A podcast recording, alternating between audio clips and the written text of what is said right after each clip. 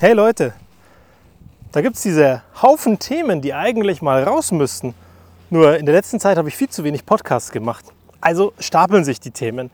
Wenn du gerade aktuell bist und die Folge hörst, gib mir doch mal ein Feedback, was du gerne hören würdest. Das eine Ding wäre Storytelling. Das mache ich heute. Deswegen kannst du mir kein Feedback mehr drauf geben, dass du das gerne hören möchtest, weil dann musst du einfach nur dranbleiben. Das andere ist Vertrauen aufbauen ich glaube, super essentiell, um bei so ein paar Dingen im Job, aber auch im normalen Leben einfach voranzukommen, verbindlich zu sein. Das andere habe ich vergessen. Nein, äh, es gibt so ein paar Sachen, die bleiben einem im Kopf und die treiben einen um. Zum Beispiel, wie kann es sein, dass eine Vierjährige sich Musik anhört, die normalerweise 16 bis 18 oder vielleicht 20-Jährige mit 20er hören und dann am Ende ein Vokabular drauf hat, wo du dir einfach nur mit den Ohren schlackerst.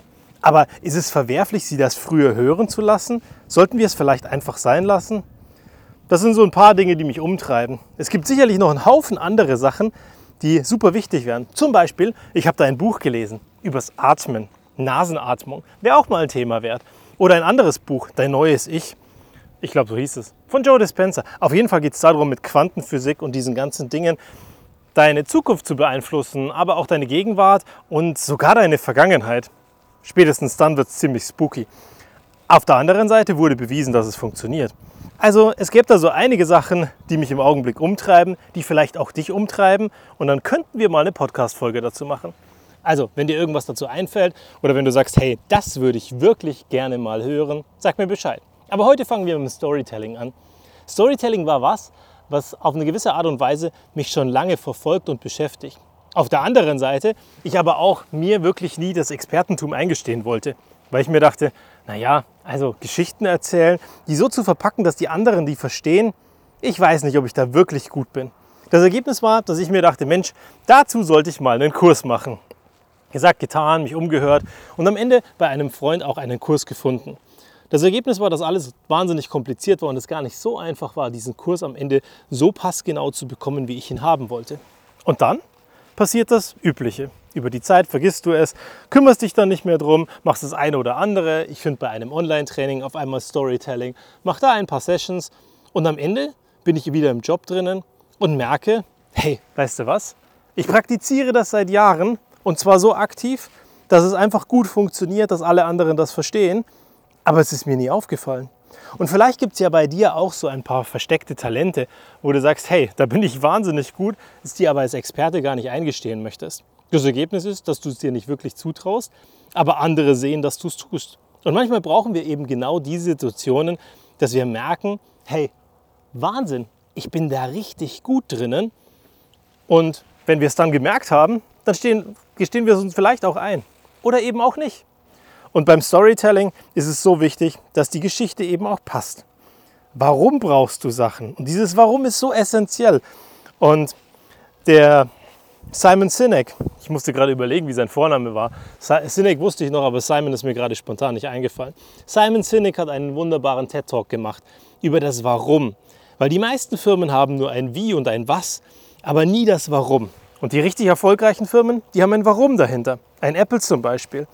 Technik so simpel wie möglich, so angenehm wie möglich zu gestalten und den Alltag und das Leben damit erleichtern. Ein super, super Prämisse dahinter oder ein super Slogan oder, oder eine super Philosophie. Weil wenn du dir genau das anguckst, dann nennen wir ja Dinge am Ende Technik, weil es so kompliziert ist. Ansonsten nehmen wir es als Technik gar nicht wahr. Und beim Storytelling so wichtig, dass der Gegenüber versteht, warum du diese Sachen brauchst, was dich motiviert, was dich umtreibt, was am Ende deine Vision, deine Strategie ist und dein Gesamtbild, wenn du das Ganze erreichst. Oder wenn du Geschichten über die Vergangenheit erzählst, um Leute etwas zu lernen, dass eben auch dort die Dramaturgie passt. Wir alle mögen Heldengeschichten.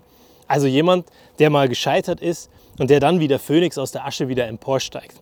Und das ist super wichtig, dass wir eben auch diesen Moment haben, wo wir sehen, dass jemand gar nicht so gut in den Dingen ist, die er eigentlich braucht oder die er eigentlich haben möchte. Weil wir alle Geschichten hören wollen von Leuten, die aus ganz normalen Menschen auf einmal großartig wurden. Und genau das ist das, was es ausmacht am Ende. Weil wir alle sind normal. Und um großartig zu sein, müssen wir wahrscheinlich nur eine Entscheidung treffen. Und genau dieses Entscheidung treffen ist, glaube ich, so wichtig eine Entscheidung treffen, dass du gut da drin bist oder dass du darin gut sein möchtest oder dass du da drin der Beste sein möchtest. wie heißt bei Mercedes, das Beste oder nichts. Und ich sage mir immer, nein, ich möchte großartig sein, weil ich möchte keinen Wettkampf haben, ich möchte keinen Wettbewerb haben und ich möchte keine Gewinner und Verlierer haben, sondern ich möchte mit Menschen gemeinsam an einem Tisch sitzen und diese Dinge bearbeiten, um am Ende, dass alle als Gewinner aufstehen können und mit dem liebevollen Ergebnis super zufrieden sind. Und dafür mache ich meine Stories. Meine Stories, dass von vornherein allen klar wird, warum sollen sie da einzahlen? Was ist der Vorteil? Was sind die Nachteile, die bisher passiert sind und die wir alle ignoriert haben? Und wie könnten wir das aus der Welt bringen? Und ich setze mich dann auch gerne mit dazu und mache das gemeinsam, weil ich ja auch einen Teil des Problems habe. Aber bei vielen anderen Sachen ist es super wichtig auch zu verstehen, dass Probleme auf der anderen Seite des Tisches bleiben dürfen. Also, wenn jemand ein Problem hat, musst du dir das nicht unbedingt annehmen. Aber auch das wäre mal eine andere Podcast-Folge. So oder so, ich glaube, es gibt so einige Themen. Wenn du noch was anderes hören willst, gib doch einfach Bescheid. Bis zum nächsten Mal.